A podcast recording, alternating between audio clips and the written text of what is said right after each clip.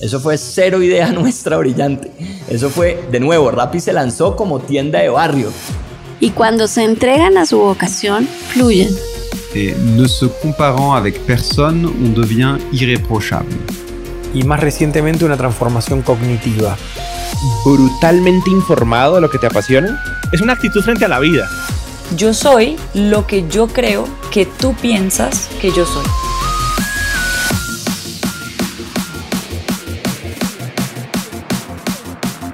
Hola, hola, hola, soy Robbie J. Fry y este es otro episodio of The Fry Show.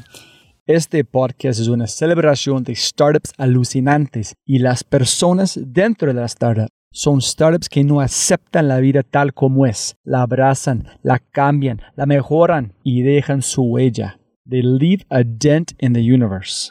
Esta es una serie especial donde yo, Robbie J. Fry, pueda aprender sobre los mindsets, filosofías, historias, valores y culturas y compartirlos con ustedes. En las palabras de Larry King, me recuerdo a mí mismo todas las mañanas. Nada de lo que diga este día me enseñará nada.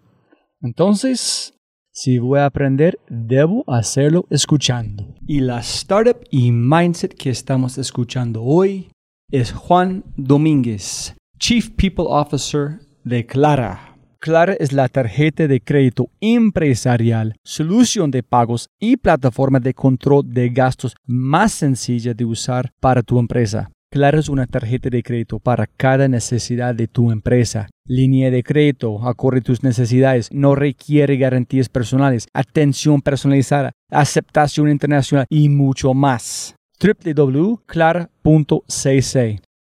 Y yo, Robert Jeffrey Quinto, usamos Clara y puedo decirte es espectacular. Clara es impecable en todo sentido. Juan cuenta con más de dos décadas de experiencia dirigiendo equipos de recursos humanos, así como en asuntos cooperativos, comunicación y jurídicos. Cuenta con estudios de ciencia política por parte de London School of Economics la Universidad de Notre Dame, la Universidad de Cornell, la Universidad de Asia y el Pacífico, así como por el Tecnológico de Monterrey. A lo largo de su carrera ha trabajado en siete países dentro de las industrias de aviación, servicios financieros, servicios legales y consumo masivo tanto como ejecutivo como consultor. Se ha desempeñado como profesor en la Facultad de Derecho de la Pontificia Universidad Javeriana y como CHRO en firmas reconocidas como FEMSA y Citibanamex. Esa es la versión en papel de Juan. Permíteme ahora, amables oyentes, pintarles mi imagen de este hombre.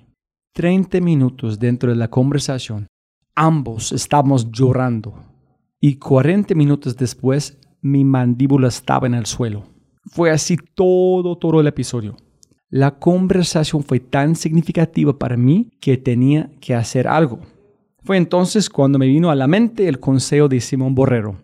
No dosifiques tu amor. Así, una semana después, le envié un mensaje a Juan diciéndole que quería construir los cimientos de una amistad a largo plazo y que él era una persona importante para tener en mi vida. Esa es la clase de persona que es Juan Domínguez. Este episodio es el tercero de cinco de una serie que celebra a la startup clara, la cultura y las personas. Siempre las personas cada persona con la que hablé es única. Es un bicho bien raro. Si los conociera uno a la vez, nunca, nunca, nunca adivinaría que trabajan para la misma startup. Sin embargo, todos, todos tienen el mismo propósito, vibran con la misma historia y todos comparten los mismos valores. Escucha, por favor, escucha cada episodio y lo entenderás. Algunos de los aspectos más destacados de este podcast incluyen cuerpos muertos por todas partes, no más camas en COVID, zapatos filipinos, llanto de lo desconocido, el lápiz Dumbo, el juego infinito y cada, minuto de esta conversación. Entré en la conversación con Juan esperando vómito regurgitado sobre recursos humanos.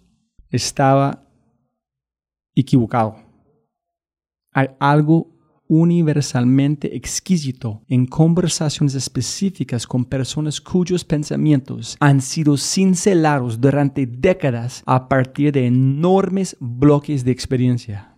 Es como si el artista tallará y revelará cada idea en tiempo real. La conversación final con Juan es una obra maestra.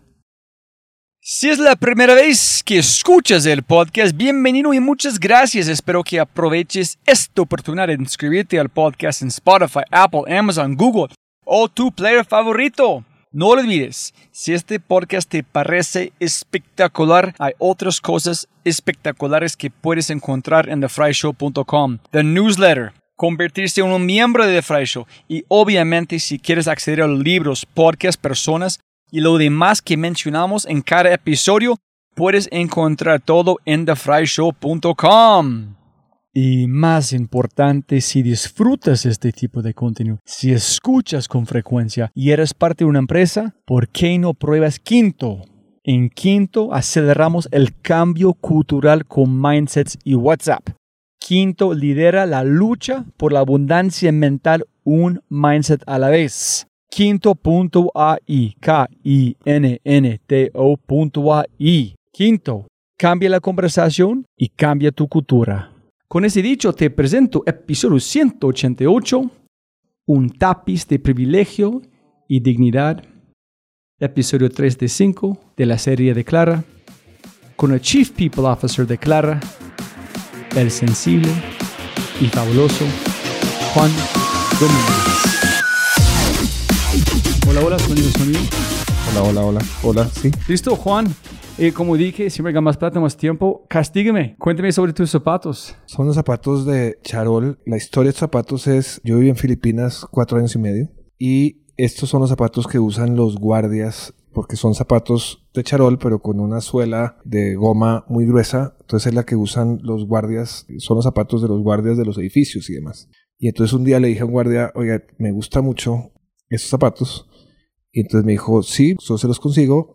Me los consiguió y los zapatos costaron 3 dólares. Entonces son los zapatos de charol eh, que la gente se imagina que son bastante más sofisticados, pero son zapatos de guardia de edificio de 3 dólares. Y en este viene de... De Filipinas, ¿sí? Son zapatos filipinos. ¿Por qué lo usas? ¿Tú usas porque quiero la gente pensar que son muy costosos, pero no son? Yo los uso porque son, porque son cómodos. Ahora sí recibo muchas preguntas de la gente dice, no, y eso es Prada y eso es no sé qué. O sea, la gente se imagina, porque son zapatos que no son comunes, que son zapatos muy caros o de marca. Entonces siempre cuento la historia del guardia y los tres dólares que me costaron. Sí, son, digo, para los que nos escuchan, son los, sí, son los zapatos, son zapatos normales, solo que se llama charol. En español, los filipinos le dicen sarol, pero T-S-A-R-O-L.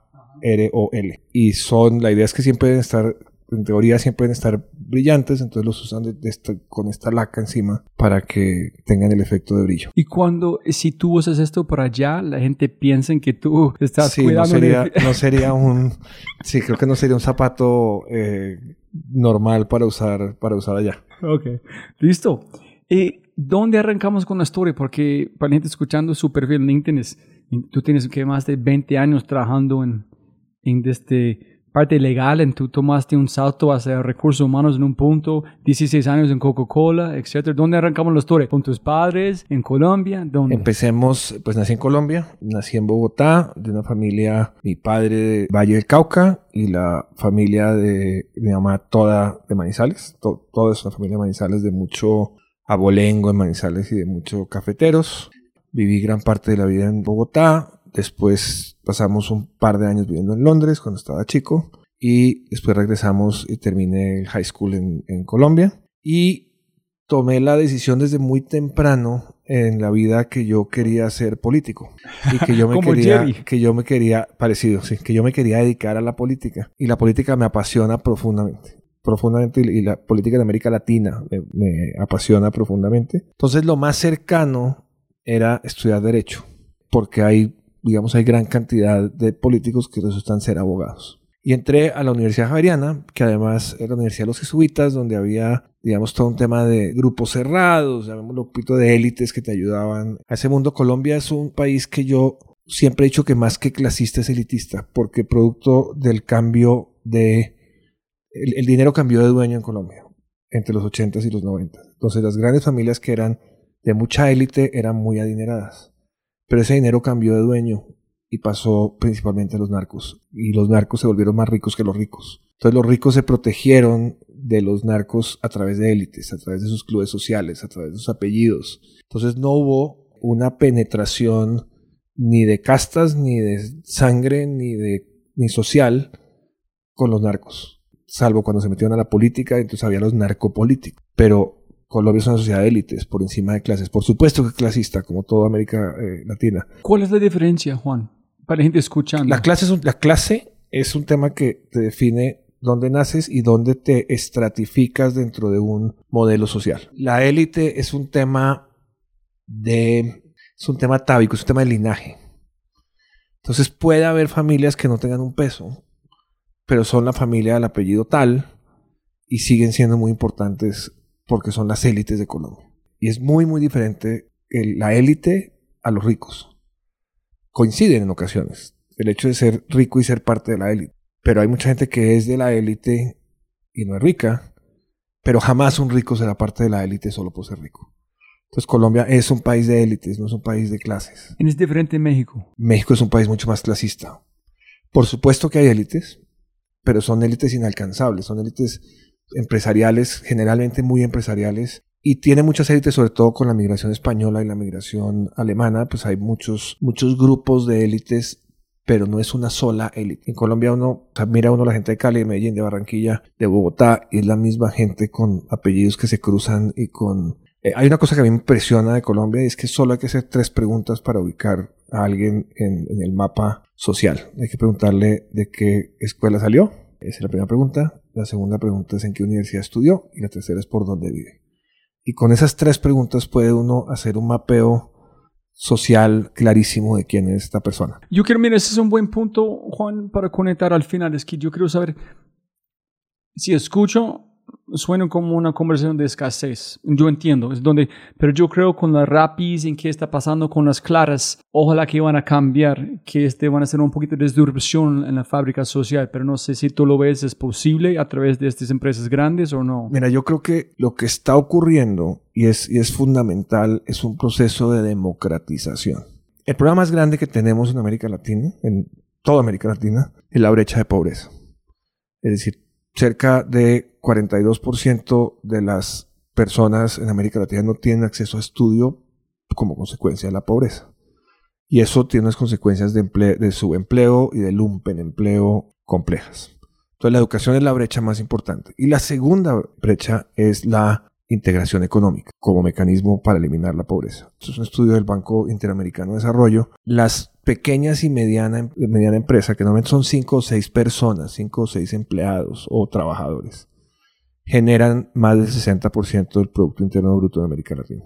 Entonces, ese 42% son empresas que normalmente no tienen acceso a beneficios, no tienen acceso a crédito, no tienen acceso absolutamente nada. Entonces, lo que está ocurriendo con el fenómeno de los startups es que se encontró que hay un sector desatendido. Y, la atención de ese sector de manera profesional, de manera seria, como lo hace Clara, por ejemplo, implica un principio muy importante de democratización de la banca, de democratización del acceso a productos financieros en general. Y eso también tiene un impacto muy grande, insospechado, frente a otros problemas de fondo que son los problemas como el narcotráfico. En el momento en que entre más haya dinero que circule por las vías legales, menos dinero va a estar circulando, digamos, flotando en el mercado. Nosotros tenemos una gran cantidad de uso efectivo en América Latina y la razón por el uso efectivo es principalmente pues, el lavado de activos que no está bancarizado. Pero en la medida en que gradualmente estemos entrando al sistema financiero, al sistema económico transaccional, a que estemos entrando a ser empresas que trabajan y le damos acceso a las personas a lo que antes no tendrían ningún acceso frente a los grandes corporativos, democratizas. Y ese concepto de democratización tiene un efecto de pulverización del beneficio. Y tiene varias consecuencias. Entonces, estas cinco personas ya están con Clara. Eso implica que pueden pagar sus cuotas al IMSS, que pueden pagar sus cuotas eh, de Infonavit. Y en general, si tú miras países como Brasil, países como Colombia, Argentina, por supuesto, y México, son países con una gran incidencia agropecuaria. El mundo agropecuario es un mundo que nunca ha tenido estas, eh, estas herramientas. Normalmente en América Latina, producto de la CEPAL, en los 70 se crearon bancos agrarios. Entonces todos los países en América Latina tienen unos bancos agrarios. En general, o sea, destaqué Argentina principalmente por el norte, descaté Brasil pues por ser un país muy agrícola, México, Colombia por el café, igual Chile, igual ocurriría, digo, Ecuador, Perú igual. Son países con un alto nivel de producción agropecuaria, sea para autoabastecerse o sea para exportar. Y este tipo de legalidad le permite a la pequeña empresa poder entrar a hacer negocios que cuando antes dependía de los grandes consolidadores de la producción. Y pasó aquí en México hace poco. Los limones subieron de precio porque eh, el narco empezó a cobrar una cuota por los limones.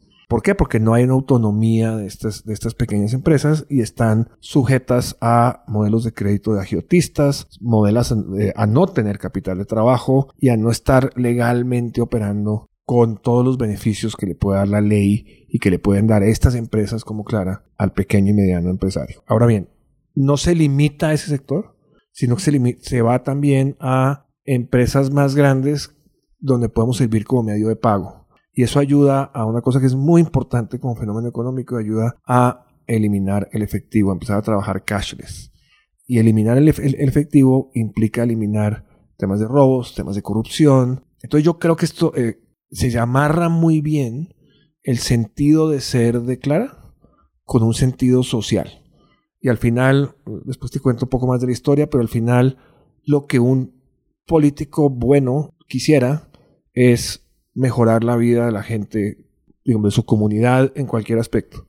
Y eso me permite a mí desde Clara entender que soy responsable de casi 300 empleados, pero que soy a través de esta gente le podemos prestar un servicio a, otra, a otras personas a través de la tecnología y podemos genuinamente darle oportunidad de crecer y de ser a pequeñas empresas que antes estaban completamente fuera del panorama, un sector que no tenía servicios en general. ¿Y desde estudiar fuiste profesor? Entonces fui profesor universitario ocho años. A ver, la historia fue un poquito más complicada porque yo estudié Derecho, me fue muy bien y entré a trabajar al sector financiero. O sea, nunca pasé por ser político. ¿Pero por qué no? Porque era, no, pues era lo que había que hacer. Era, yo soy una persona que se educó muy by the book. Entonces entré a trabajar al sector financiero o sea, yo terminé la universidad y empecé a empecé a dar clases. Una anécdota, yo empecé, las primeras clases que di las di en high school. Yo daba una materia que se llama Introducción al Derecho, en el high school donde estudié, que es el Colegio San Carlos. Y lo que yo hacía, yo estaba empezando a estudiar Derecho. Entonces yo tomaba la clase de la mañana y en la tarde iba a la escuela y daba la clase que me dieron por la mañana, yo la daba por la tarde para aprender eh, introducción al derecho. Y después di ciencia política, empecé como profesor de ciencia política en la Universidad Javeriana, pero un año después me pasé a ser profesor de contratos y obligaciones, o sea, de puro derecho corporativo. Del sector financiero paso a trabajar a Bianca. Sí, con combustible en insurance lo que me dedicaba era... ¡Qué raro! Fue un acto, de, yo digo que es un acto de irresponsabilidad o de confianza de alguien. Eh, yo tenía, sea, tenía 24 años y había habido un escándalo de corrupción por... las aerolíneas tienen cuatro gastos principales. El personal, el leasing de las aeronaves, los seguros y los combustibles. Son los cuatro costos más importantes que tiene una aerolínea.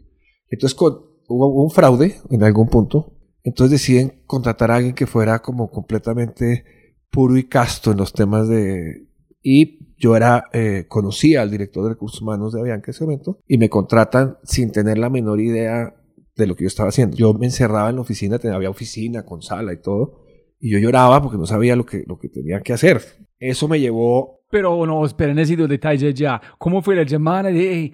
que Juan, no, decimos que tú haces, tú dices, ah, listo. No, era, mira, yo estaba, yo estaba por casarme yo me casé a los 25 años, aquí tenía 24. O sea, yo, esto fue en enero y yo me casaba en julio. Y entonces, pues yo estaba feliz ahí en el banco y haciendo lo que tenía que hacer.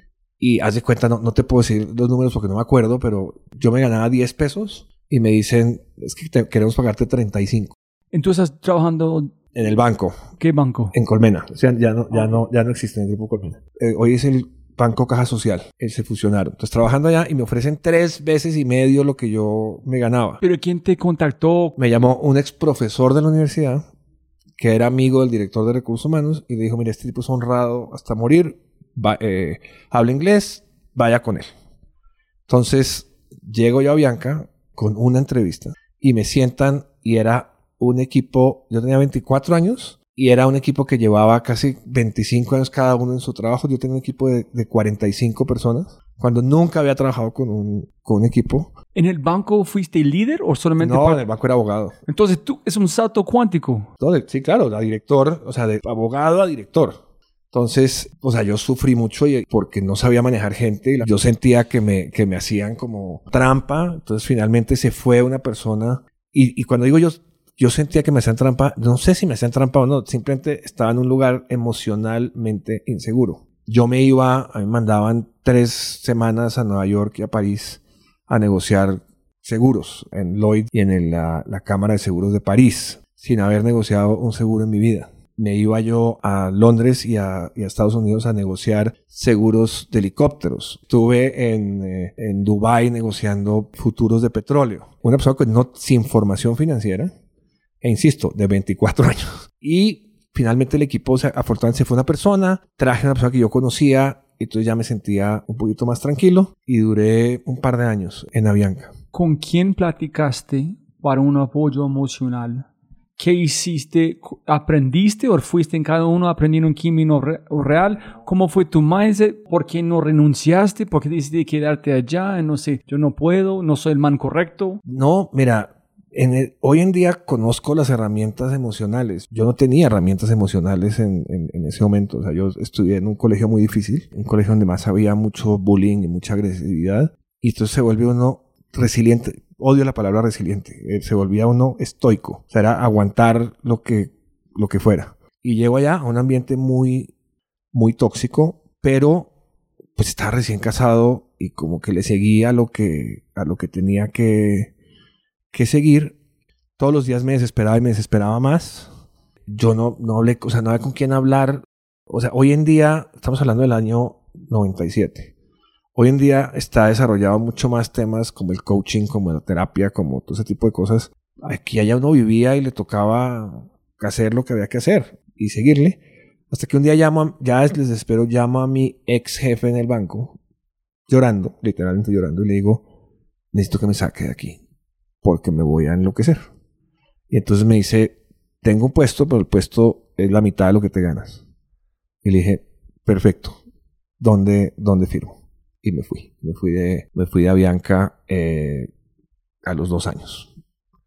Eh, a toda esta yo seguía dando clases. Pero quiero, quiero un poquito más detalle. Qué pena, es una historia tan interesante. Es, Cuando tú estás en el- como en el avión hasta París o Dubai, tú estás haciendo research, estás planeando, estás pensando que están estudiando cualquier cosa de seguros o tú estás ya solamente Bueno, hice- orando por mi hice, vida. hice- no, hice una maestría en seguros, en derecho de seguros para aprender de seguros. Pues no había fuentes. Es decir, mira, en esa época llegaban, llegaban los memorandos gigantes. Entonces no había fuentes de aprendizaje. Había manuales, entonces uno se llevaba los manuales, pero no había, es decir, no, no- no- a ver, no había internet en los aviones. En los aviones a duras penas había televisión. Entonces era un aprendizaje empírico me ayudaron mucho los corredores ingleses, los corredores de, de- de seguros, como ayudarme a ubicar el tema. Pero yo creo que sin, sin mentir, yo estuve por lo menos seis meses sin saber lo que yo estaba haciendo. O sea, como un autómata. ¿En qué hiciste en la reunión con los gente como hay dos culturas distintos? ¿Qué dijiste? No, no, bajar el precio por... Me sentaba, ¿no? Yo- yo me llevaba toda la información, me preparaban toda la información y yo me sentaba. Tuve una bendición gigante, gigante. Y es que en esos años bajó el precio del petróleo y bajó el precio de los seguros. Y a mí me, me medían por indicadores financieros. Entonces me fue súper bien. Pero no porque yo hiciera las cosas bien, sino porque toda la macroeconomía había caída del petróleo y caída del precio de los seguros. Entonces yo daba ahorros del 20% sobre, sobre un billón de dólares. Entonces, pues era un crack, pero yo, pero no, pero si hubiera ocurrido todo lo contrario, hubiera sido un idiota. Entonces ahí es donde también uno se da cuenta que en el, las circunstancias, uno, uno cree que la gente es buena o mala. Y hay una cantidad de circunstancias que pueden volver a alguien muy bueno muy, o muy malo sin que esa persona ni siquiera toque las circunstancias. La, caída del, la caída del dólar o la, o, la, o la evaluación, caída del petróleo, no tiene ninguna dependencia y logré hacer negociaciones que yo a estas horas no sé si fueron buenas o malas, pero redujeron el 20% del costo. Y entonces también empieza a ocurrir una cosa y es que no sabes de nada, pero te empieza a agarrar confianza.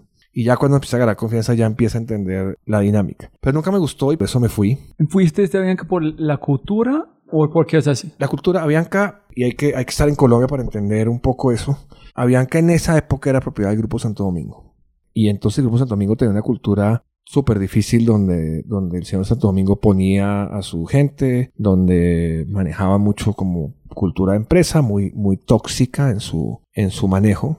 El presidente de la compañía ese entonces era un, empresario que hoy en día sigue siendo empresario en Colombia, que tenía, eh, digamos, unas maneras muy particulares de hacer negocios en la Rue Pigalle de París. Eh, entonces, pues era, era como complicado en general. Y yo estaba muy, yo estaba muy chico y muy poco experimentado para hacer eso. Ahora, sí tengo una virtud histriónica y es que yo creo que ellos nunca se dieron cuenta que yo no sabía lo que estaba haciendo. Porque la seguridad, o sea, sí tenía la seguridad para que pareciera que supieran lo que, lo que estaba haciendo. Lo recuerdo con, con mucha, con, mucho cariño.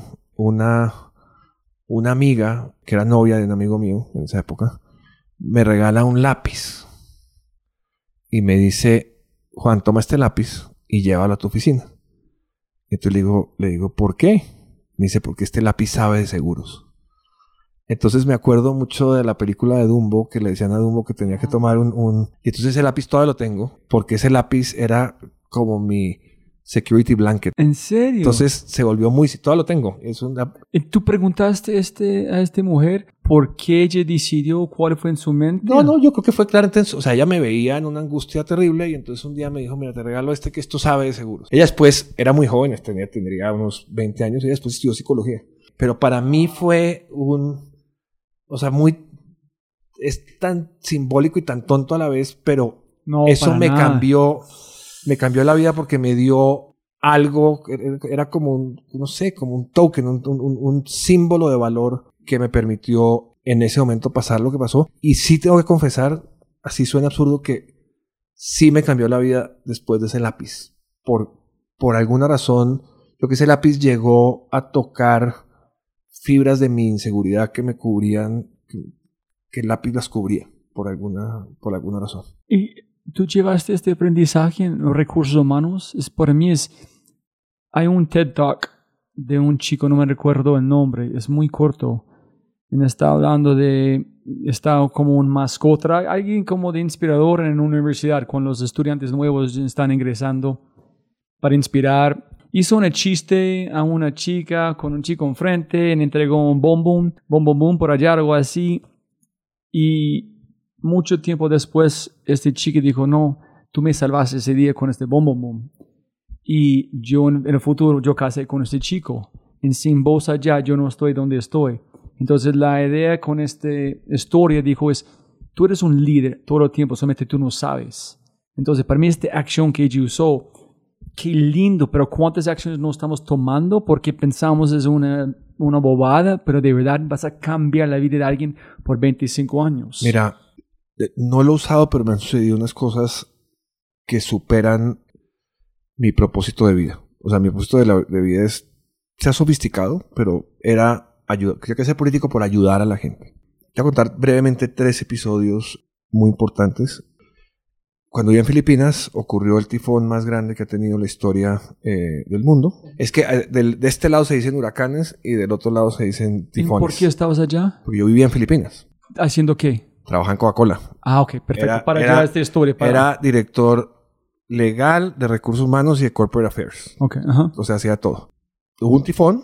El tifón, nosotros estábamos conectados con todos los empleados y aparece una serie de empleados en una planta de Coca-Cola que no, que no es, que no se conectaban. Después, finalmente tomamos un, un- no había transporte, no había nada, conseguimos un helicóptero para poder entrar a la zona y hubo dos personas que entraron, que entraron a la zona del desastre.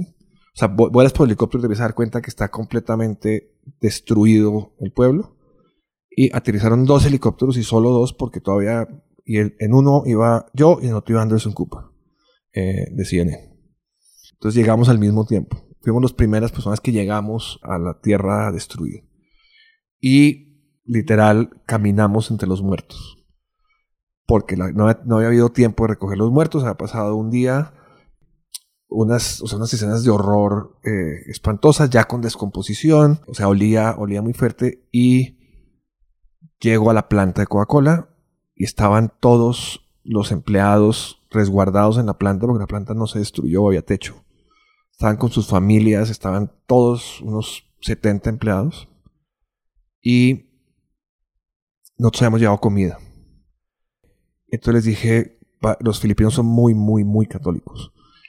Entonces les dije, vamos a tomarnos las manos y vamos a rezar. Y empezó a rezar el Padre Nuestro se me olvidó la mitad del Padre Nuestro en la mitad del camino, empezamos todos a llorar.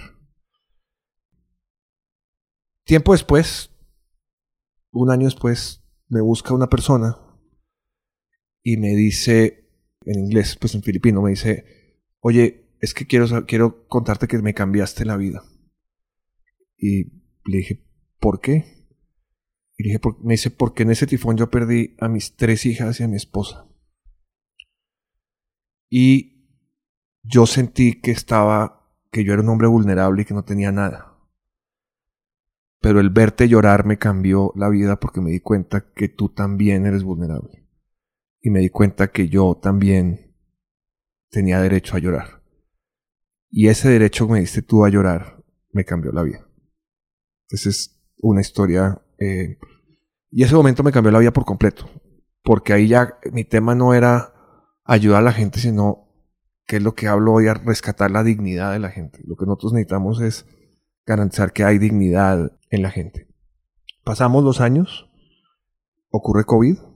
Pero antes de llegar a la historia de COVID, ¿por qué tú fuiste allá? ¿Cómo te mandó allá? Ah, yo era el director de recursos humanos, entonces fui a ver la gente en que estaba. Y a mí me dio la terquedad de decir, yo necesito saber la gente cómo está. Tú dijiste, yo necesito ver mi gente. Sí, claro. Entonces me, me pagaron helicóptero en dos días. Ese fue el segundo día. Después era muy peligroso porque, pues porque los huracanes no se van y desaparecen, hay tsunamis y hay una serie de, de, cosas. Entonces nos fuimos con un nivel de riesgo importante. Salimos, la más muy interesante, salimos desnudos, salimos en ropa interior. Porque esta gente no tenía nada y le entregamos toda la ropa que teníamos puestos, todos los gorros, todos. Salimos en, salimos en, en con una toalla y, con, y, en, y, en, y en calzones para montarnos al, al helicóptero. Entregamos toda la ropa y hay una cosa muy impactante ahí cuando yo iba saliendo de la planta.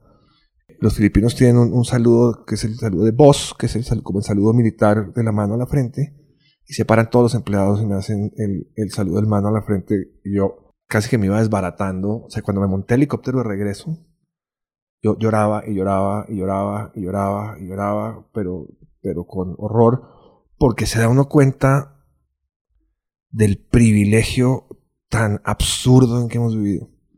O sea, yo llegué a una zona de desastre en helicóptero, visité y me fui. Y la gente quedó jodida y yo me fui en helicóptero y me, y me fui a hacer lo que tenía que hacer. Entonces, esos privilegios que tenemos nosotros de poder decidir dónde estamos y la cantidad de gente que no tiene ese derecho a decidir dónde está. Deja tú dónde ser, dónde está. Naces en un pueblo no conoces más del pueblo y te quedas ahí porque no tienes el privilegio de ver más lejos. Porque cuando subes una montaña tienes el privilegio de ver las otras montañas. Y ahí mi obsesión inmensa fue, yo necesito aprovechar el privilegio para poder servir a otros. Y servir a otros en el sentido de compartir ese privilegio, pero no el privilegio económico, sino el privilegio del conocimiento. Entonces, mi trabajo siempre ha sido formar gente, trabajar con comunidades, trabajar con empleados, sentarme a horas, hablar, hablar en town halls con empleados para poder devolver ese privilegio y lograr que la gente entienda que somos exactamente lo mismo que se trata de un tema de oportunidades, no de capacidades. Y aprender a generar nuestras propias oportunidades. Y ahí, para mí, hay un deber de quienes tenemos estos privilegios de la educación, que tenemos privilegios de hablar idiomas, que tenemos privilegios de estar sentados aquí tenemos el deber de garantizar la dignidad de la gente. Y te, vas a América Latina, yo siempre le digo este reto a la gente, dice, no, sí, yo ayudo a la gente. Y le digo, a ver, la señora que le ayuda a usted en su casa, ¿tiene seguro social? Si la señora se cae de un banco y se rompe la cabeza, ¿tiene quien la atienda en el médico? Si la señora tiene un hijo enfermo, ¿puede atender a su hijo? Si cualquiera de esas respuestas es no, entonces nosotros, ni siquiera donde vivimos estamos garantizando la dignidad de la gente. Porque es que es muy fácil salir a decir, voy a ayudar a los pobres de tal parte. Pero tenemos gente que trabaja para nosotros en estos países como chofer, como eh, cocineras, como empleadas domésticas. Entonces la dignidad empieza por casa, ¿no? Y empieza por, por asegurar que la gente que te sirve, tú la sirves también. Ahí es donde viene el liderazgo sirviente, el liderazgo servil, eh, el liderazgo del servidor. Y es que el líder está para servir.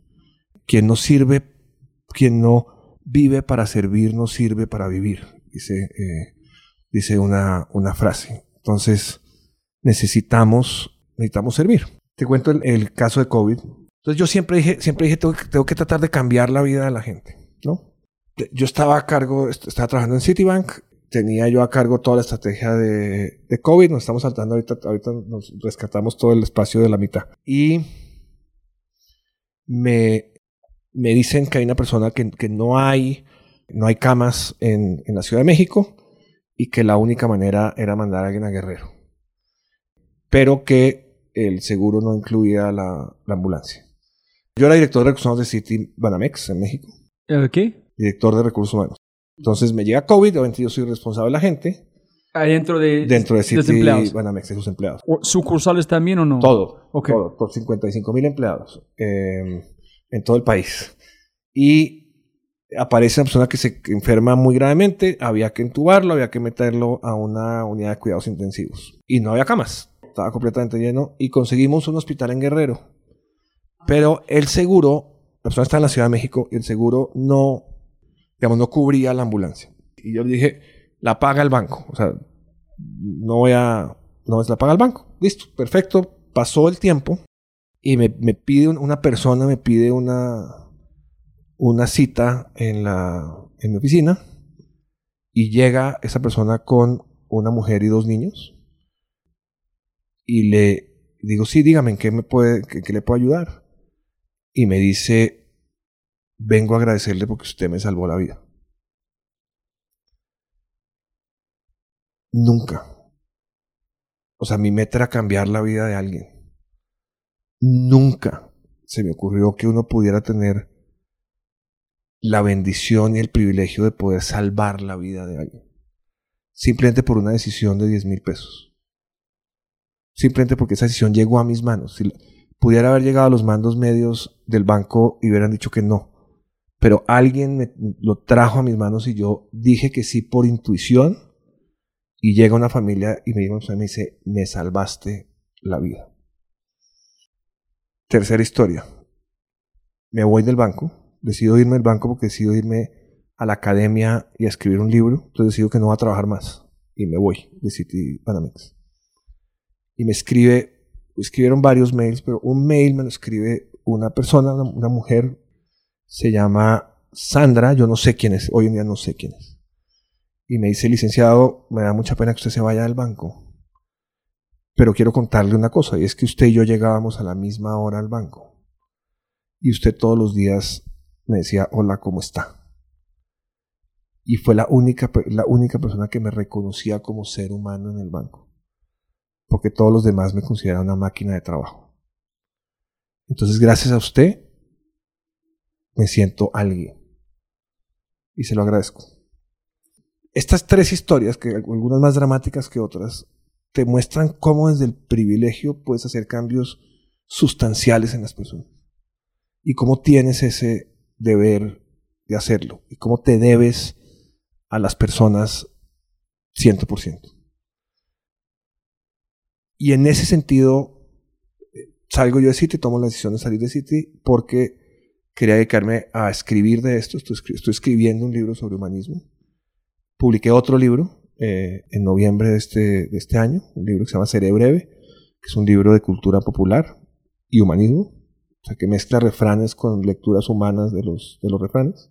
El libro se editó y se agotó, eh, está prácticamente agotado. Y me dedico a estudiar y me digo, voy a hacer un think tank y voy a, voy a dedicarme a desarrollar cosas y no me voy a volver a emplear. Y estaba feliz. Y me llaman de Clara. Y yo no conocía a Clara. Un headhunter me llama. Me dice, oye, que es que esta firma, no sé qué. Al principio no me dijeron qué firma era. Y me dice, es Clara. Y yo, empecemos a, a- investigar qué es Clara. Y empiezo a hablar con la gente de Clara y digo, híjole, esto es perfecto, esto es exactamente lo que yo necesito. Porque yo me retiré del mundo de, de ser empleado porque quería crear y porque quería aprender. Y lo que me está ofreciendo Clara es la posibilidad de crear y de aprender. Entonces, esa es la razón. La razón no, no es una razón, em, no es una razón ni siquiera profunda. Es, es una razón de, me retiré del mundo corporativo de, de 22 años del mundo corporativo para poder entenderme y quién soy yo y poder generar valor yo que no dependiera de otra de otra empresa, sino de mi propio valor. Creé mi propia empresa, creé, empecé a escribir libros, empecé a hacer cantidades de temas en LinkedIn, eh, me volví de alguna manera una persona que entrevistaban muchísimo en, en foros de recursos humanos, me volví un referente de recursos humanos, producto más del contenido que producía que, que de mí mismo, y me ofrecen aprender y enseñar, que es precisamente a lo que yo quería dedicarme, y como consecuencia de eso, habiendo tomado la decisión de que yo no me iba a volver a emplear, vengo a Clara a crear y aprender. Y a generar y a crear un modelo de recursos humanos único, donde haya, haya dos principios fundamentales, o tres. El primero de ellos, la dignidad de la persona está por encima de cualquier cosa. La dignidad del cliente, la dignidad del empleado está por encima de cualquier consideración económica, logística, la que tú quieras. Segundo, las personas, clientes y empleados están al centro de todo lo que hacemos. La razón de ser, de estar aquí, es para nuestros empleados y para nuestros clientes. Hay quienes dicen que somos una empresa de tecnología. Nosotros somos una empresa de personas que sirven a personas a través de la tecnología pero es una empresa humana por encima de todo porque nuestros clientes son humanos y nuestros empleados son humanos. Y el tercero es que no solo importa lo que hacemos, sino la manera como lo hacemos. Y eso te habla de una ética empresarial muy profunda, donde el cómo es muy importante en un mundo donde el cómo es cada vez menos importante. Los, los ricos son ricos y eso es el qué, pero ahora nos preguntamos cómo se volvieron ricos. Y es parte de la tragedia del Estado fallido de América Latina, donde los ricos se volvieron ricos por osmosis, porque no hay, la fuente de riqueza no es muy, no es muy, no es muy clara. Y eso, eso me llevó a estar acá, a estar aprendiendo. Ha sido quizás de los trabajos más difíciles que he tenido en la vida. Por una razón muy simple, es que las herramientas que me dio la vida para hacer lo que hice, no son las herramientas que necesito para estar haciendo lo que hago acá. Entonces, es reaprender y reinventarse por completo.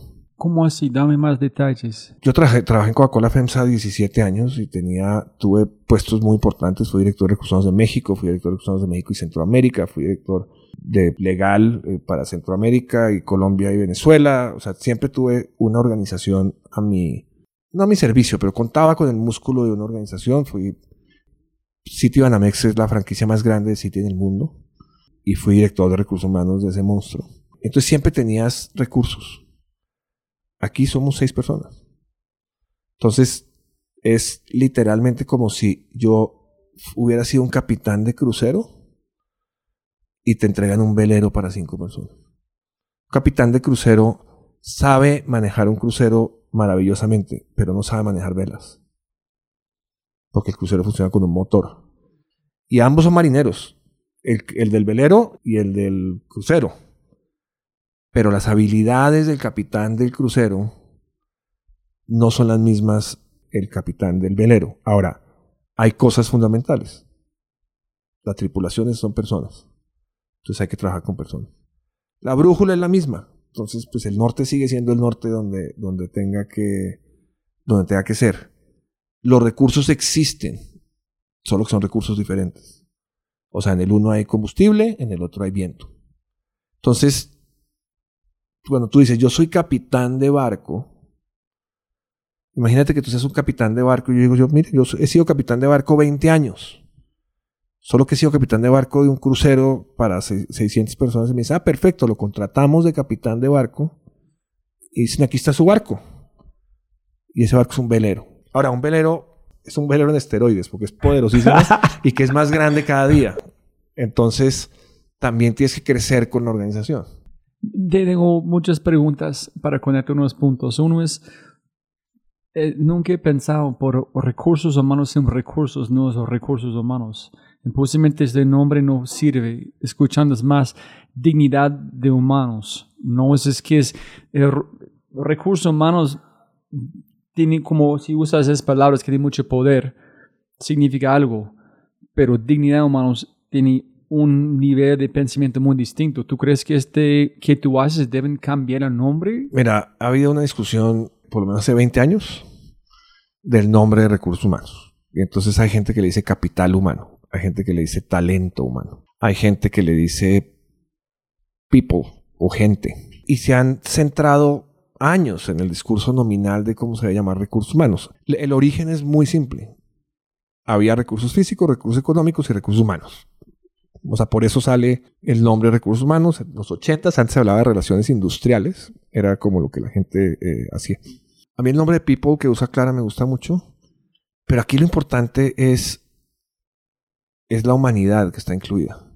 O sea, el término recursos, pues sí, no es, no es, no es el mejor. Lo que yo siempre he sostenido es, hay una frase que se usa muchísimo, que, la odio. Dice, el, el recurso humano es el recurso más importante de la organización. Eso es una mentira gigantesca.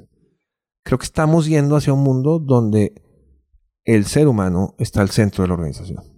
Eso no lo hace más importante, porque un ser humano es un producto tan clara. Tenemos personas, pero tenemos un producto fantástico. Si no tuviéramos el producto, pues no haríamos nada o no estaríamos haciendo lo mismo. Pero la persona está en el centro, la persona cliente, la persona empleado. Entonces, cuando tú logras una centricidad en las personas, ahí ya el nombre de, qué es lo que haces, francamente se vuelve irrelevante. Pero sí, hay una, hay una discusión académica muy profunda sobre si recursos humanos debe ser el, el nombre. Yo creo que es una discusión estéril. Cuénteme, Juan, mm, estoy muy interesado en de su evolución como un ser humano, desde Coca-Cola, Citibank, y por qué me siento contigo es, me, yo trabajo mucho tiempo en consultoría con empresas grandes y no vibran como vos.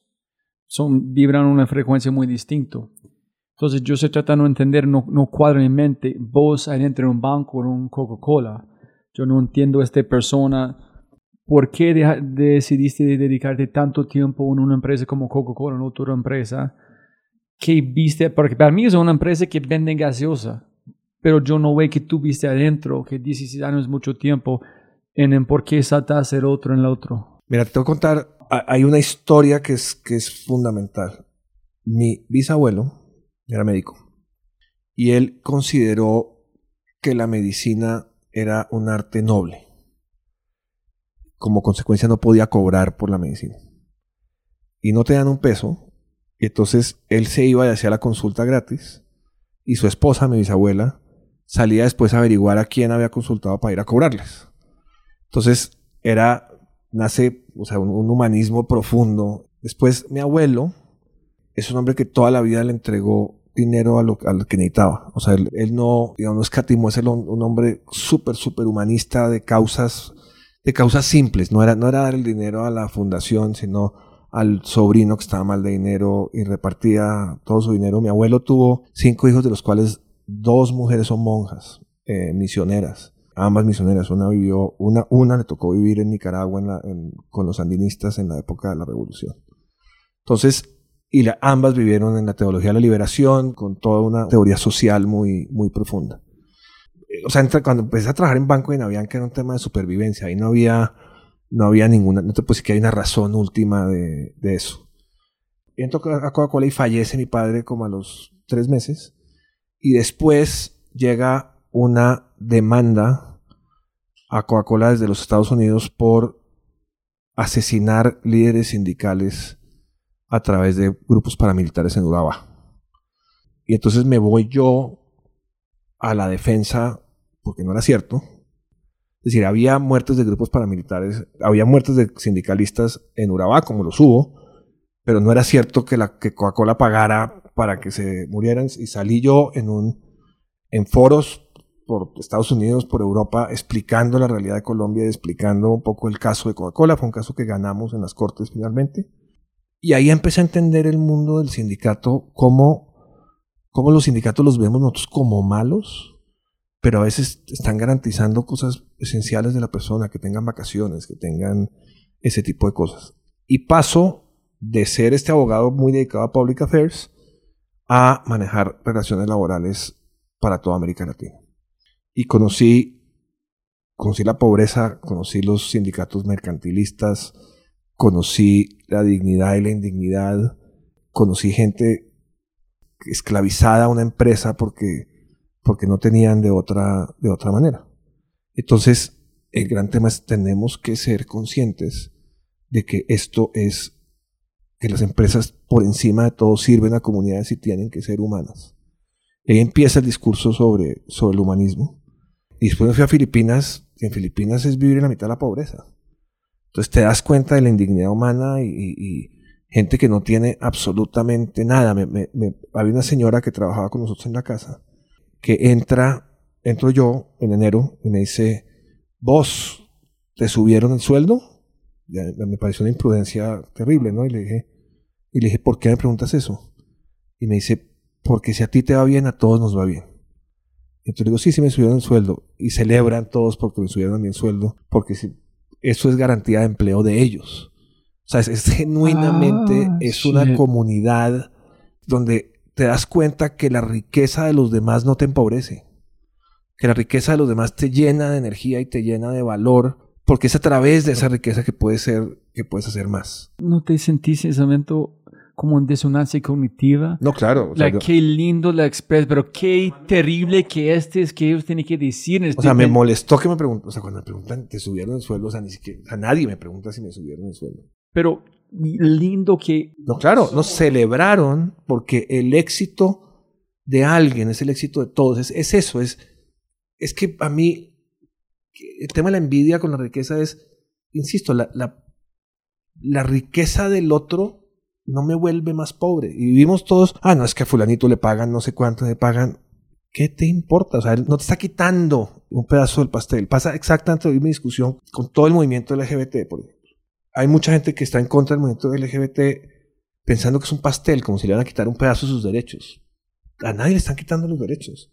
Cada cual sigue con sus derechos feliz de la vida Solo que estamos reconociendo en seres humanos unos derechos que les negamos por razones históricas, estúpidas, atávicas, que además te devuelves 3.000 años y el homosexualismo estaba instituido antigua, en, la antigua Grecia y en Roma, para poner un ejemplo. Tema de las mujeres. Las mujeres en el mundo indígena eran las que mandaban en la sociedad. Venimos todos en América Latina en sociedades matriarcales. En Europa reinas. O sea, la reina Victoria fue la bisabuela de toda la monarquía europea. Y tenemos que estar pensando en los derechos, eh, en los derechos de las mujeres. Y eso es porque nosotros creemos que la riqueza es finita. La riqueza es infinita. Porque hay riqueza espiritual, hay riqueza material. Entonces, yo tengo que apoderarme de la riqueza que me toca, pero no le quito a los demás la posibilidad de tener esa, esa riqueza. Y yo creo que nosotros vivimos en un mundo donde cerramos posibilidades y cerramos puertas un poco para garantizar que nadie llegue a donde nosotros llegamos, como si las montañas fueran solo del que primero que llega a la cumbre. ¿Has leído el libro The Fish That Ate the Whale? Sí, claro que sí. Estoy pensando en tu historia de Coca-Cola, imaginando. ¿Y has leído el libro de, de Infinite Game de Simon Sinek? Para mí es el único libro. Eh, yo era fan de Simon Sinek. Ajá. Porque pensé que escribía muy bien hasta que me leí de Infinite Game y dije, esto sí es, o sea, todo lo que escribió antes es rubbish. Te digo, la riqueza es infinita. Eso es que escuché cuando dijiste que es... Es, por, es precisamente, o sea, nosotros estamos jugando un juego finito porque, porque no vamos a morir. Pero el juego es infinito. El juego es, ¿qué le dejo a la humanidad? ¿Qué le dejo a mi familia? ¿Qué le dejo? O sea, ¿qué, qué es el legado? Mira, la, la gente importante deja historias. La gente superior deja legados. ¿Sí? El museo de no sé qué, la obra de Pero la gente realmente extraordinaria es la gente trascendente. O sea, uno puede hablar de Mandela como si estuviera vivo. Es que Mandela dijo. Es el nivel de trascendencia. Uno dice, Mandela cuando estaba vivo dijo tal cosa. Son seres absolutamente, y son muy pocos los seres trascendentes. Entonces, yo creo que nosotros no podemos dejar historias. Creo que dejar historias es, cualquier ser humano deja historias. Tenemos cuando menos que dejar legados.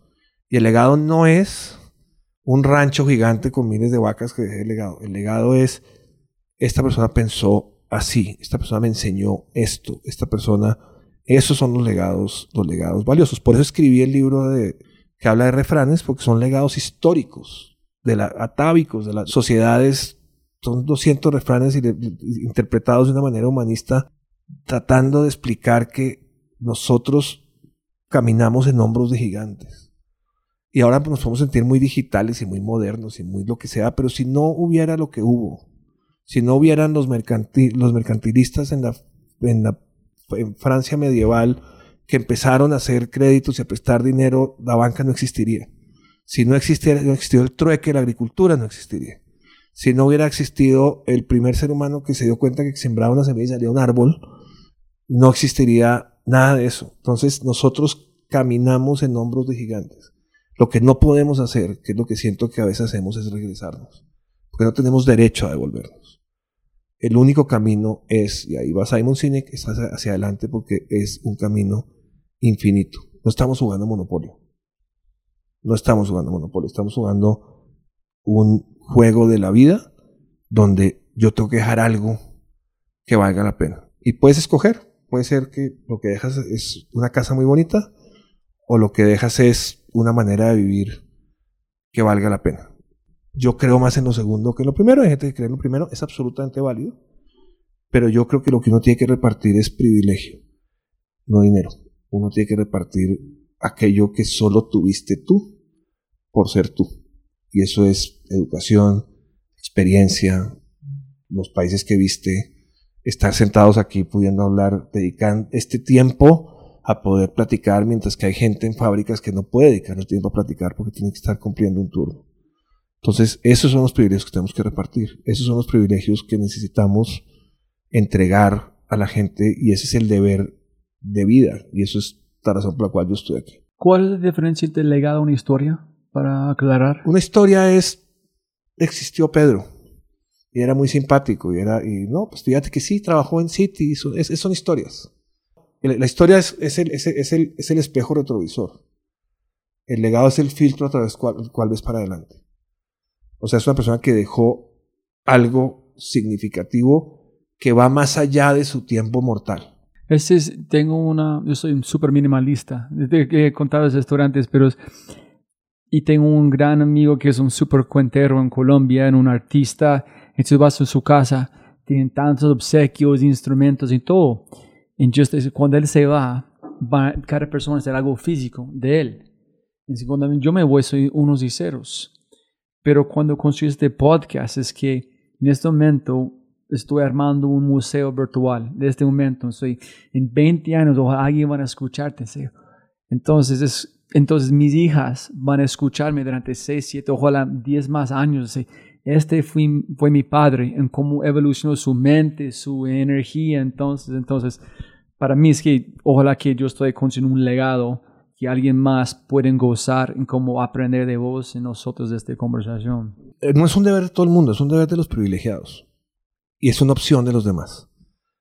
Pero si eres privilegiado, es un deber que, que si no lo haces, estás incumpliendo. De los demás, es una opción. Y hay grandes demases que han dejado legados maravillosos. Pero, pero para nosotros es, o es un mandato. Pero cuando, ¿por qué decidiste salir de Coca-Cola? ¿Cómo fue tu evolución como el ser humano? ¿Tú poco a poco empezaste a sentir una conexión imán fuerte al ser humano? O? Mira, no, no, eso, yo hablo de temas de humanidad hace 10 años y yo salí de cola hace, en hace 5. Mira, es un tema, te voy a contar, voy a romper el ego, es un tema de inseguridad personal terrible. Yo era muy exitoso en Coca-Cola. Me fue muy bien. Tuve puestos muy buenos. Pero tenía una inseguridad gigantesca. Y es, ¿será que yo soy bueno únicamente en Coca-Cola? O sea, solo he trabajado aquí ¿será que yo soy genuinamente bueno profesionalmente? ¿O será que soy bueno como en este zoológico? Entonces la única manera de probar eso era saliendo. Entonces aparece esta oferta de City y la acepto. Y pasa el mismo fenómeno que pasó cuando trabajé en Avianca. Yo no entendía nada y yo lloré. En Avianca lloré seis meses, en City lloré tres. Pero me encerraba, ya, ya era un adulto, o sea, ya, ya no era el de 24 años, eh, pero el mismo, el mismo patrón, yo no entiendo nada de la gente. Sentía que la gente me trataba horrible. Y ahí fue cuando se despertó, porque uno se da cuenta de las cosas cuando las cosas no están. Cuando estás lleno de plantas no te das cuenta que no, que, que no hay plantas. Pero cuando llegas a un lugar donde no hay humanidad, te das cuenta del valor de la humanidad. ¿Y tuviste humanidad en Coca-Cola? Sí, Coca-Cola es una compañía, no, no voy a discutir, o sea, no nos vamos a meter a la discusión que si el producto, que si el azúcar, que si todo eso, pero es una compañía que produce, que va a comunidades, que va a grassroots communities donde le vende una Coca-Cola y por cada empleo directo, Coca-Cola genera 14 empleos indirectos. Entonces, es una empresa profundamente social. Hay, o sea, te podemos decir el argumento que es profundamente social, pero que le hace un daño a la sociedad. Ese es otro, esa es otra historia. Pero adentro de la empresa, como con los, las- como los, tus otros líderes de tu nivel, como ellos trataron a las personas, como las Sí. Yo conocí a una persona que despidieron porque le aventó las llaves a un chofer de manera grosera. Ahora, siempre, quiero ser bien claro, no hay paraísos, siempre hay patanes, siempre hay gente que está mal de la cabeza y hay, hay líderes terribles. Pero en general, FEMSA, que es, pues, que es el dueño de Coca-Cola, es una compañía profundamente humanista, pero profundamente humanista. Entonces ahí vivimos un ambiente muy humanista. Voy a City y no te estoy diciendo que City no sea humano, pero lo que yo digo es, a diferencia de Coca-Cola, donde estás alrededor de un producto, o sea, cómo se produzca, si son esclavos o no son esclavos, lo que sea, pues la gente ve el producto. Pero cuando te metes a la banca, la gente ve personas. O sea, por más que la banca electrónica, y, le, te pongo este reto a cualquiera que nos oiga, cuando uno llama, hola, le contesto del banco tal. Si quieres saber tal cosa, marque uno. Si quieres saber tal cosa, marque dos. Y estamos esperando a ver si es nueve o cero para hablar con una persona, porque no quiero estar. Entonces, la banca humanista es la banca que gana, porque son personas atendiendo a personas otra vez, a través de un sistema bancario. Entonces empezamos un proceso de humanización en Sitio Banamex que fue súper exitosísimo. Pero exitosísimo. Lanzamos una cosa que se llamaba el tra- mételo básico para sucursales, porque el mundo del corporativo es muy diferente de las sucursales, que se llamaba el trato por el buen trato. Y es, tú me saludas, tú me respetas, tú me quieres como soy. Diez principios, que eran como los diez mandamientos. Era- o sea, eran cosas evidentes. Y la gente aplaudía a gritos, porque le estaban diciendo, "No, a partir de ahora nos van a tratar bien. Entonces hicimos cosas absolutamente maravillosas detrás de la humanidad de las personas. Cambiamos muchos procesos. Cosas como que ampliamos eh, la paternidad casi igual a la maternidad. Quitamos algunas pruebas médicas antes que se hacían eh, para, no revisar candidatos o lo que fuera. Quitamos el mandato de que la gente tenía que tener una profesión para poder entrar. Era equi- años de experiencia igual a profesión. O sea, esa persona lleva cinco años siendo cajero, no necesito que sea ingeniero y hicimos algo muy, muy humanista y después me apareció otro fantasma. Y es, bueno, entonces yo soy bueno con Coca-Cola. Yo soy bueno con City. Ahora seré que podré ser bueno yo solo. Y entonces dije, bueno, me renuncié y me fui a montar mi negocio a tratar de ser bueno yo solo y tuvo satisfacciones muy profundas. O sea, escribir un libro, puedo escribir, o sea, me volví columnista, me volví profesor, una cantidad de cosas. Y no tenía en la mente nada diferente a eso, ese era el camino de mi vida ya, eh, en adelante. Pero como uno no decide las oportunidades, pues apareció clara. Y no puedo decir que no. No puedo decir que no porque era el momento, yo yo hablo de lo, de lo propicio, es el momento correcto, en el lugar correcto, en el mood correcto. Y entré muy feliz y estoy muy feliz. Pero cuando de verdad durante las entrevistas decidiste tomar la decisión, fue un momento que, ah, Mira, me me fui a comer con Jerry y con Diego. Y entonces mi hija me pregunta, papá, ¿qué posibilidad hay de que tú aceptes? Y le dije, 20%. 20%. Yo había hecho una entrevista, había hecho, era una comida, después de todas las entrevistas, Ah, ok, eso es Me- después. me invitaron a comer, antes de haber aceptado, me invitaron a comer Jerry y Diego. Entonces yo iba a comer con Jerry y Diego, como por una última entrevista, y entonces mi hija me pregunta, si te ofrecen, ¿qué posibilidad hay de que tú aceptes? Y yo dije, 20%. O sea, no, no estoy motivado. Y nos fuimos a comer y encontré dos cosas muy importantes. Unos líderes con propósito y cultura, o sea, que entienden lo que quieren hacer y cómo lo quieren hacer desde el punto de vista cultural. Y segundo, líderes vulnerables. Y tanto Diego como Jerry tienen esa característica, que son vulnerables. Y cuando un líder es vulnerable se vuelve infinitamente más poderoso, porque es capaz de preguntarle a la gente qué es lo que toque hacer, y en vez del líder que todo lo sabe, el líder no vulnerable. Entonces, esos dos elementos, más atendamos un segmento que no está atendido, pues me puse a pensar, eh, esta comida fue el sábado y el domingo Jerry me hace una oferta eh, y el lunes la acepté. ¿Y qué dicen ellos que fue, fue vulnerable? ¿Qué, No sabemos todo, necesitamos, necesitamos a alguien como tú que sí sepa. Yo decía, puta, yo no, sé, no es que yo sepa tanto. Hay cosas que no sabemos, hay cosas que no sabemos hacer, hay cosas que necesitamos madurar, hay cosas. Entonces, en vez del de startup, del de startup que te dice, no, no, esto es aquí lo máximo y todos los demás son una mierda y esto de aquí vamos a hacer, era, sabemos que para crecer necesitamos cosas que hoy en día no tenemos. Entonces, ese reconocimiento vulnerable de decir, tengo una empresa buenísima, pero donde lo que me ha llevado hasta acá no me lleva al siguiente camino. Y vuelve y aparece, ahora con mucha más dificultad, lo que te digo, entonces, sí, sí, yo soy capitán de barco, entonces yo sí les puedo ayudar. Y me doy cuenta que es un velero buenísimo y un velero que se expande y quizás sea un crucero, porque... Pero me doy cuenta que yo las herramientas no las tenía, tenía los principios y cuando uno se guía por principios es mucho más fácil. O sea, mientras haya principios, las herramientas son secundarias, porque se las herramientas se consiguen. Los principios no, tú no puedes haría, "Oye, por favor me da un set de cinco principios básicos, entonces puedes leer y puedes crearlo un poco. Y ahí fue, y empezamos a crear, y empezamos a, y empecé a hablar de lo mismo. En Clara, nuestros clientes y nuestros empleados están al centro de todo lo que hacemos. Pero entonces ya no es tratar de, que para mí es el, el valor más grande que, que Clara me ha dado, es, me quitó, no está haciendo uso Clara de mi capacidad de transformar. Porque aquí lo que estamos haciendo es creando. Y uno cree que transformar se parece a crear y son completamente diferentes. O sea, el arquitecto que viene y remodela una casa, la hace ver muy, muy guapa la casa. Pero el arquitecto que hizo la casa, la construyó. Y aquí estamos construyendo. Mira, yo con mi co-founder, mi socio, hablamos nuestros valores de abundancia, es tratar cada persona con abundancia. Suena sencillo, pero siempre estamos preguntando, no, no, hermano, escucha la forma que tú dijiste, ese no es abundancia, es de escasez, cambia esta palabra, mira este. Entonces, es muy sencillo decir, nuestros clientes son importantes, los empleados, etc.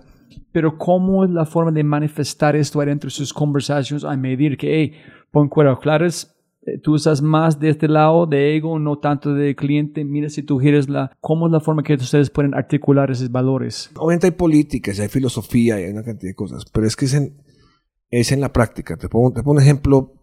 Había una persona que por alguna razón de algún error en la nómina no se le pagó X cantidad. Y entonces le dijeron, pues en la próxima nómina te lo pago. Y la persona dice, pero es que yo necesito el dinero. Y entonces, no, es que te pagamos ahorita tenemos que hacer un proceso muy complicado y no sé qué. Entonces llegan, llegan conmigo y me dicen, ¿qué hacemos? Y dije, corre el proceso. Complicado. Dice, pero es que es un proceso muy complicado y nos va a costar. La persona se merece su sueldo, la persona va primero. Punto. Ese es el principio de actuación. La persona al centro de todo. Yo no puedo dejar de pagarle por error a una persona y si le pago por error tengo que corregir el error. Tengo que entender hoy, hoy es un día importante, estamos en, el, estamos en el 8 de marzo. México se pone muy complicado el 8 de marzo. Vamos a desocupar las oficinas temprano. Porque no queremos poner la gente en riesgo por las marchas del 8 de marzo. Entonces es una manera de pensar donde te sale Y además la, ventaja es que como es humano y somos humanos, pues es como obvio, porque es como... ha- Hay una... La regla de oro es trata a los demás como quieres que te traten a ti. Esa regla de oro está derogada, no sirve para nada. Eso ya hay que borrarlo. Y la regla de platino es trata a los demás como los demás quieren ser tratados. Porque Ah, tú no eres la medida. Como que yo trato yo a todo el mundo como yo quiero ser tratado. Yo no soy la medida del mundo. Yo quiero, necesito que a la otra gente hay que tratarla como la otra gente quiere ser tratada o merece ser tratada. Este es una... Yo aprendí eso con mi suegra. Yo aprendí conmigo que hay, hay gente que aman en formas distintas. Mi suegra nunca decir, "Hey, tú eres el mejor, te amo, etc. Pero van a servirte, van a lavar ropa. En sí, van a rechazar su oferta, estoy rechaza- rechazando su amor. Entonces yo tratando a ella como yo quiero a alguien para tratarme, no de su forma. Cuando tú empiezas a pensar en esto, cambia. Pero es muy duro tratar, pensar. Es muy difícil. Y en el amor es muy difícil. Oye, mi amor, pero es que yo te regalo flores y yo te doy chocolates y tú no me das nada. Estoy contigo. Puta, ¿cómo, cómo mides chocolates cuando estoy contigo? O sea, si estoy aquí es por algo. Y eso lo tenemos que aprender también de los empleados. Porque no se trata de customizar ni tampoco de ser paternalista, pero un empleado de 25 años tiene necesidades diferentes a un empleado de 50. Un empleado de 25 años no le importa un seguro de vida ni un seguro de salud porque se creen inmortales. Pero ya cuando, ya cuando uno empieza a pasa la barrera de los 40 ya, ya se da uno cuenta que no es inmortal. Dicen que cuando uno, después de los 40, si uno amanece y no le duele nada, es que está muerto. Entonces, entonces los, los intereses cambian, ¿no? Ok, listo. Llegan las últimas preguntas. Primero es, ¿por qué odias la palabra resiliencia? Porque, mira, eh, la resiliencia en Asia se compara con un bambú. Entonces el bambú viene un- un- una tormenta y el bambú es capaz de, digamos, de moverse y después ponerse de pie otra vez. Y eso no nos sirve a nosotros. A nosotros no nos sirve aguantar el dolor y quedar en el mismo lugar. Necesitamos que avanzar. La resiliencia es aguanta. Cuando en realidad es camina. No eres un árbol, tú no tienes qué quedarte quieto. Entonces es aprende y avanza. La resiliencia no tiene el concepto de avance, tiene el concepto de resistencia, no el concepto de avanzar. Entonces, uno no puede tener organizaciones resilientes porque la organización resiliente, o sea, el bambú queda dañado después de- y se tiene que recomponer. Si, si esta casa, si hay un huracán y esta casa en que estamos se cae, bueno, pues que qué resiliente fue la casa, aguantaron las paredes, pues hay que volver a armar toda la casa. Entonces, creo que la resiliencia tiene un principio como estoicismo, que es muy fuerte. O sea, se- es aguantar el dolor. Eh, los estoicos aguantaban el dolor y eso era una manera de, No de adorar a Dios, al dolor como purificador. Entonces no creo que uno tenga que ser resiliente. Dicen, no, las competencias del futuro es la resiliencia. No, la competencia del futuro es capaz de adaptarse a los problemas y ser responsivo, que es diferente. Cuando es responsivo, entonces el bambú se dobla y vuelve y se levanta lo que estás respondiendo al medio. O sea, si tú estás en una tormenta y no te doblas, estás a morir. Pero tienes que avanzar. Si no te mueres, ¿para qué no te mueres? Pues para avanzar. Entonces lo que tenemos que pasar de la resiliencia a la responsabilidad, que no tiene nada que ver con la responsabilidad. Responsabilidad es responder al entorno de la manera que corresponde. Ese es como, ¿eres un fan de Nassim Taleb, Antifrágil? Por supuesto que soy Sí, fan de ese es igual. fan, pensa- sí. ¿Y cuánto tiempo demoraste marinar y masticar sobre este concepto? De decir, güey, madre, me siento que ese no es correcto, pero no sé cómo articularlo. Por ejemplo, Lo aprendí porque lo- me tocó, cuando empezó el de moda la residencia, yo vivía en, en- en Filipinas, y entonces te explicaban la residencia como el bambú. Y entonces yo sí, sí, es que no tiene ninguna gracia que el bambú se doble y vuelva a quedar en el mismo sitio. Ay, O sea. ¿cómo después de un tra- una tragedia, tu gran meta es quedar en el mismo sitio? Te tienes que mover. O sea, es que no seamos que el mundo es, dicen, el mundo es buca. Entonces ahora, es- ahora el mundo es variable, uncertain, changing en A significa ambiguous. Entonces hay que ser resiliente. No, no hay que ser eso, no hay que hacer eso. Hay que crear un mundo certero, un mundo con más tranquilidad. En el amor, la gente dice, no, es que la rutina es una flojera.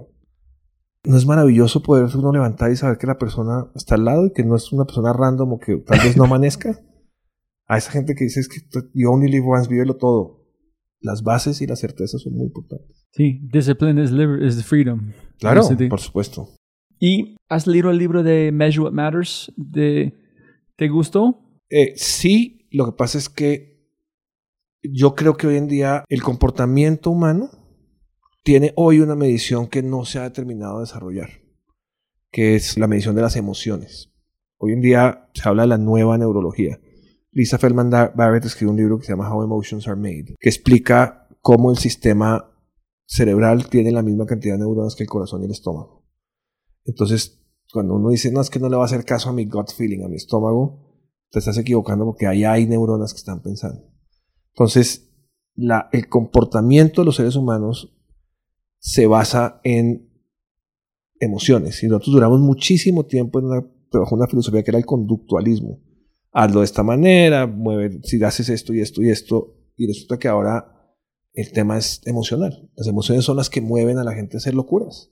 La adrenalina lo puede hacer, pueden hacer locuras. El, antojo sexual produce que la gente haga locuras. El, el antojo de poder produce que la gente haga, haga locuras. Y es la, es la emocionalidad. Hemos aprendido a identificar la emoción, pero no a medirla. Y entonces, digamos, hay que, para poder entender el comportamiento humano de todos, o sea, para poder entender a como Trump o como el señor Putin, tienes que saber medir su emocionalidad para saber qué es lo que hay detrás.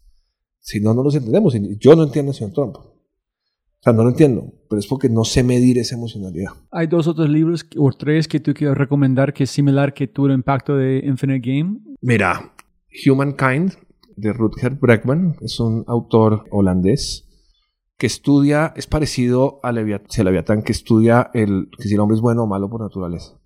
Este libro se llama Humankind, a Positive Story. Estudia si el ser humano es bueno o malo por naturaleza. Eh, revisa la prueba de Stanford, es una prueba muy famosa donde encerraron a las personas y pusieron a unos a ser policías y otros a ser, presos. Y te enseña un poco de humanidad y del, valor de, la humanidad.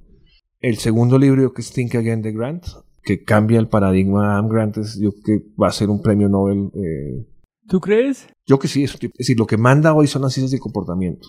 Eh, y Adam Grant es un genio, eh, en mi opinión es, es, un genio. Entonces, Think Again de Adam Grant me parece un gran, un gran libro. Y, y yo te diría, hay un libro de Laura Armstrong que se llama The History of God, que explica cómo el Islam, el cristianismo y el judaísmo todos vienen de la misma raza y eso implica que la humanidad la creó Dios, eh, independientemente del Dios que quieras adorar. es un libro fascinante porque permite entender que jugamos a tantas diferencias y al final somos iguales. Esos son como los tres. No, no estoy recomendando a Víctor Frankl porque supongo que es obvio que todos lo vimos en algún momento. Si no han leído a Víctor Frankl, por ahí hay que empezar. Ok. Listo. El peor consejo que has recibido en tu vida. El peor consejo que he recibido en mi vida es... Un jefe me dijo, hay que aprender a manejar la mediocridad. Entonces, pues yo no lo entendí. Y, después me di cuenta que, que, no... Entiendo por qué me lo estaba diciendo. Pues si no puedes despedir a todos los mediocres, tienes que formarlos. Pero el consejo como uno de los... Me decía, uno de los, de los retos de los grandes líderes es aprender a manejar la mediocridad. Sí, fue un pésimo consejo. Hoy en día lo cuento como un pésimo consejo, pero es para explicar que no todo el mundo es bueno y que hay que aprender a que todo el mundo saque lo mejor de sí, pero no como, no como ese consejo. ¿Has visto el, um, TED Talk de Sean Aker sobre la felicidad? No. Es increíble. voy a enviarte el link como pegado. Son los mejores hermanos, son los mejores stories que he visto. Pero hay una cosa, no quiero dar spoilers, hablando de este en cambio la forma que tú ves el mundo después, pero otro allá. Eh, el mejor consejo, directamente o indirectamente. No, yo creo que las cosas van a estar bien al final. Si no están bien es porque no es el final. ¿En quién? ¿En dónde? ¿Leíste? Lo leí en, un, en, una tienda. O sea, era un sticker. Dice, things are not okay. Things, things will be okay at the end. If they're not okay, it's not the end. Entonces es un principio de esperanza profundo necesitamos vivir es, pues hay cosas tan cagadas, está todo tan mal, que tú solo tienes que pensar, al final va a estar bien. Eh, que muchos, digamos, en cristianismo ese final lo ven como, como una salvación del reino divino. Yo no lo veo como eso, lo veo como, como no todo puede estar mal en, alguna, en, algún momento entenderemos por qué las cosas estuvieron como estuvieron. Pero eso es un principio de, creo que de la, infinidad del ser humano. Es es en algún punto lo que, en algún punto lo que está tan mal va a estar bien al final. Si pudieras enviar un mensaje a toda América Latina por WhatsApp, van a vibrar en ese momento. Mi, mi, mi. Y allá es un audio de Juan. ¿Qué mensaje vas a enviar a todos? Em, es una responsabilidad muy grande. Em, Mira qué lindo que tú dices. Nadie ha dicho este. Qué responsabilidad. Ellos miran como un reto personal, pero como una responsabilidad a otros demás. Es pues sí, creo que digo todo mucho sobre vos. Es una responsabilidad muy grande. pues. No, pero nadie han visto este. Wow, es una responsabilidad a los demás que van a escuchar. Nadie han... Pues es tom- que tener un alcance de esos es... No sé, no estoy preparado para hacerlo. ¿Listo? Está bien. No estoy preparado para contestar No, eso. no. Si, si encuentras, tú puedes pasar, enviarme un mensaje de WhatsApp con el audio. Yo, No, se me ocurren muchas cosas, pero, pero no algo... O sea, si vas a recibir un mensaje random que le va a llegar a todo el mundo, necesitas genera- tienes la posibilidad de generar en miles de personas un solo emoción, un solo sentimiento. Entonces se me ocurren muchas cosas de dignidad, de valor propio, de, pero es, es algo que genere... O sea, si yo hablar con un billón de personas en América Latina y le va a llegar el mismo mensaje, tiene que ser un call to action y no, no lo tengo, no, no, me parece muy, o sea, es una responsabilidad gigante pedir a la gente que actúe de una manera para que eso sea eh, positivo. Entonces, si te pones un, mensaje de autoayuda, tú vales mucho, pues termina siendo muy egoísta, termina siendo como para cada persona. Tú puedes, ponte las metas que tú quieras, tú puedes. Entonces, yo, los- yo soy un paralítico que no tengo con qué comer y leo eso y digo, no mames, o sea, ¿qué, qué, qué me estás diciendo? Entonces, hay mensajes universales de paz, cosas de ese tipo, Y un mensaje por todas las personas de Clara. be prepared for greatness. Prepárate para algo grande. Y asume tu grandeza. Y un mensaje, algo por gente en como recursos humanos o que tú a través de...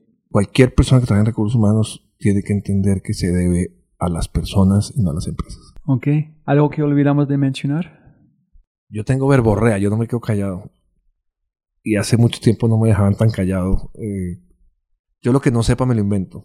Y esta pregunta me dejó, o sea, la voy a tener que reflexionar porque me dejó com- completamente mudo. No, Pero ¿no crees que eso es muy lindo? No tener respuesta en decir yo no sé. Es igual de como escuchar que tú aprendiste de Jerry en ellos. Sí, pero al mismo tiempo, imagínate uno que le den el privilegio de comunicarse en un mensaje con toda América Latina y te dice, si me dices, mira, tienes 10 minutos para comunicarte y no saber y tener que pasar ese privilegio, pues es muy, es, es, es duro, o sea, no, no, no sé qué decir. Mira, es que antes fue si tú pudieras poner en la cartelera. En el COVID pasó, en ese, este no funciona más, nadie va a ver la cartelera para los próximos años. Entonces no, mensaje, dice, no, mensaje, no es mensaje, es WhatsApp, ese es LATAM, ese es como es vibran. Sí, pero es que mira, mira la cantidad, o sea, es que es, no sé si viste una película, a mí me encanta, es una película muy divertida, se llama The Kingsman, eh, que es Sí. que el tipo tiene unos celulares y entonces controla a la gente a través de los celulares. O sea, imagínate el movimiento social de billones de, america- de americanos recibiendo un mensaje al mismo tiempo. Tiene que ser muy inteligente y tiene que ser muy bien hecho y tiene que ser un call to action porque no puede... La vida es una sola, aprovechala. Eso no, o sea, eso no, eso es... O sea, tiene que ser una cosa... Sí, tiene que ser un call to action que, que lleve a algo. No como un koan, no hago reflexionar que van a generar una call to action, pues literalmente una llama a acción. Es que tiene que ser muy... A ver, nosotros no leemos más de una frase, o sea, no, no puedo mandar un párrafo. Eh, es una frase. Pero tú ves, pero es audio, estás escuchando a Juan hablando. O sea, tú puedes decir, hablar por dos minutos, tres minutos. Tiene que ser... No, porque es que es, una, es desaprovechar la atención de 30 segundos que tenemos los seres humanos. ¿Has visto The Young Pope? No, Lo vio entonces mi esposa, mi esposa sí lo vio. es increíble. Hay un parte al final con un discurso, al, es, es, es- decir con su quijada abierta, ¿no? Entonces es, debe ser algo a este nivel, ¿no? Fíjate que parece, eso, hablando de eso, me parece de los, los líderes, o sea, el Dalai Lama, el Papa, los... eh, uno que lo nombren Papa y pensar que tiene que salir a un balcón donde lo va a ver toda la humanidad y decir algo inteligente, cuando no estás preparado. Digo, estos hombres son teólogos muy, muy preparados, pero no sé, sa- sabes que siento que tengo, o sea, tengo, si tú me preguntaras más pequeño, yo, yo tengo una audiencia importante en LinkedIn, importante en redes. Si tú me dijeras, tienes la oportunidad de mandarle un mensaje a toda tu red hoy, un mensaje que, y que todos lo recibieran, porque en la red, pues no todo el mundo lo lee. También me costaría trabajo eh, hacerlo. Tendría que ser algo a través de, de- o sea, la dignidad humana está por encima de cualquier cosa, pero En sí fue solamente para su red. no, hablaría de la dignidad humana está por encima de cualquier consideración. O sea, eso sí lo diría. Pero pues que con mi red me comunico diario. Esto es una oportunidad única de hablar en América Latina. Eso es un privilegio que, sabes que creo que no estoy preparado para tener ese privilegio. Se lo cedería quizás a alguien que sí lo estuviera. Tú eres un bicho muy raro, hermano. pero, bueno, pero en el mejor sentido es, nadie desde ciento algo entrevistas han pensado de... Mira, cuando yo estaba preparándome para cómo hablar contigo, o sea, ok, recursos, yo pensé voy a escuchar más de lo mismo. No sabía que iban a escuchar algo con un punto de vista de verdad original. Para mí es la mejor respuesta. Es, what a fucking responsibility to say this. Nadie va a pensar esto. La gente, no, mi ego, quiero decir esto. La gente lanza respuestas. Hazlo, tú puedes. Sí, hazlo Perseverancia. todo. Trust the process. But that shit, that's too big of a responsibility. I don't know. I'm not even, I'm not, I'm not even close to ready for that. Maybe the next time we have the conversation. Pues es que no me, es que no me lo vas a... That will not leave my mind for a while. o sea, voy a empezar a preguntarle a la gente eso para ver qué pendejadas dicen. Hay muy buenos que, que cuando la gente escuchan, pegan si están en el momento correcto, pero por otros escuchan este es estúpido o no, no, no hay sentido porque dónde está la persona en la vida. Entonces, las respuestas de mis invitados son muy chéveres, pero yo creo que es muy... Pero es muy como, Cierto como para puedes, ellos no, en el duda- momento. no dudes que, que puedes... eh, Sí, pero viene de la conversación, de su punto de vista, dónde está en su vida. Entonces, no es que no es genuino, pero no es pensado en la, en la gente recibiendo. Es como que Sí, ellos... no es que mi miedo es el receptor. O sea, imagínate lo triste que uno mande un mensaje y la gente diga spam. un millón de personas. ¿Quién es este huevón? Sí, no, sí. diciendo esto. Spam. No, sí, sí, pues, huevón, no tengo trabajo, acabo de morir. Estoy aquí escondiéndome para y tú no morir. diciendo échale ganas. Follow your passion. Exacto. Listo. Juan, son las mejores conversaciones que he tenido en mi vida. De no, verdad. that's too much, pero muchas No, gracias. no, de verdad. Y siempre gana más plata, no más tiempo. Gracias por las lágrimas con esas historias. Divina. Gracias. Son... Yo lloro mucho. Eh, yo lloro despidiendo un avión de carga. O sea, yo lloro... eh, ese es un buen consejo para, los líderes. Lloren. Eh, la lágrima... Tiene, uy, tiene un labor... o sea, es agua, es, es- es limpieza. Tiene un labor, una misión terapéutica inmensa. Cuando yo estaba con él, tú, vos estás can- um, contándome la historia para gente escuchando. Yo empecé como a tener lágrimas, pero no quería. Pero yo porque estaba- no quería pero, pero yo parar. estaba, no, yo estaba llorando también. No sé si te- pero te yo no diste quería. Yo empecé que voy a llorar, voy a parar el flujo, voy a No, perder la historia. no, yo le no, digo- no, no, quiero escuchar la Yo le, digo, yo le digo a la gente, siempre cuando me conocen es, soy muy llorón. Entonces, si me ven llorando, no se estresen. Hay gente que tira puertas, hay gente que grita, hay gente que se queda callada, yo lloro. Y lloro con una facilidad inmensa, inmensa. Y para mí es, por eso las lágrimas son agua, es que te está limpiando, es, es- es- Ah, shit. te está limpiando. Es, un- es una limpieza. ¿Cómo se llaman sus libros para la gente escuchando? El, el primer, a ver, hay un libro que se llama Recursos Humanos Visto desde su protagonista. Fue number one en Amazon México y Amazon España fue number one septiembre, octubre. El siguiente libro no salió en forma digital, se llama Seré Breve. Refranes, adagios y metáforas de unas generaciones para otras. Son cuatro, son 200 refranes ilustrados. Ese libro está en librerías ahorita y el libro que viene que se va a publicar es eh, Renacimiento 2.0, Humanidad y Empresa. ¿Y cuál es tu Infinite Game de esos tres? No, ninguno. Ese es un testimonio. Mi Infinite Game es poder dar clases y poder estar sentado. Me encantaría. Si me preguntas quién quisiera ser, me encantaría ser un viejo como Platón, anciano, sentado hablando con la gente de sus teorías locas y de sus cosas. En una universidad, ni siquiera dando clases, sentado en el, en el pasto con cinco o seis alumnos en una conversación como esta, ese es- yo creo que es- el día que me vean así van a decir, este cabrón ya llegó a la felicidad, ya está en la, ya está en la plenitud. Listo. Vamos, vamos a ver qué tan lejos está eso. Listo. Gracias, man. Como siempre, siempre, siempre puedes ganar más plata, pero no más tiempo. Muchas gracias por escuchar. Espero que hayas aprendido algo, te hayas inspirado y te sientas con ganas de hacer algo imposible. No olvides, si este podcast te parece increíble, hay otras cosas maravillosos o maravillosas que puedes encontrar en thefryshow.com, el newsletter, convertirse en member o miembro de Fry y obviamente si quieres acceder a libros, podcasts, personas y lo demás que mencionamos en los episodios, puedes encontrar todo en thefryshow.com. Y con ese dicho, hasta el próximo episodio. Chao, chao, chao. Chao.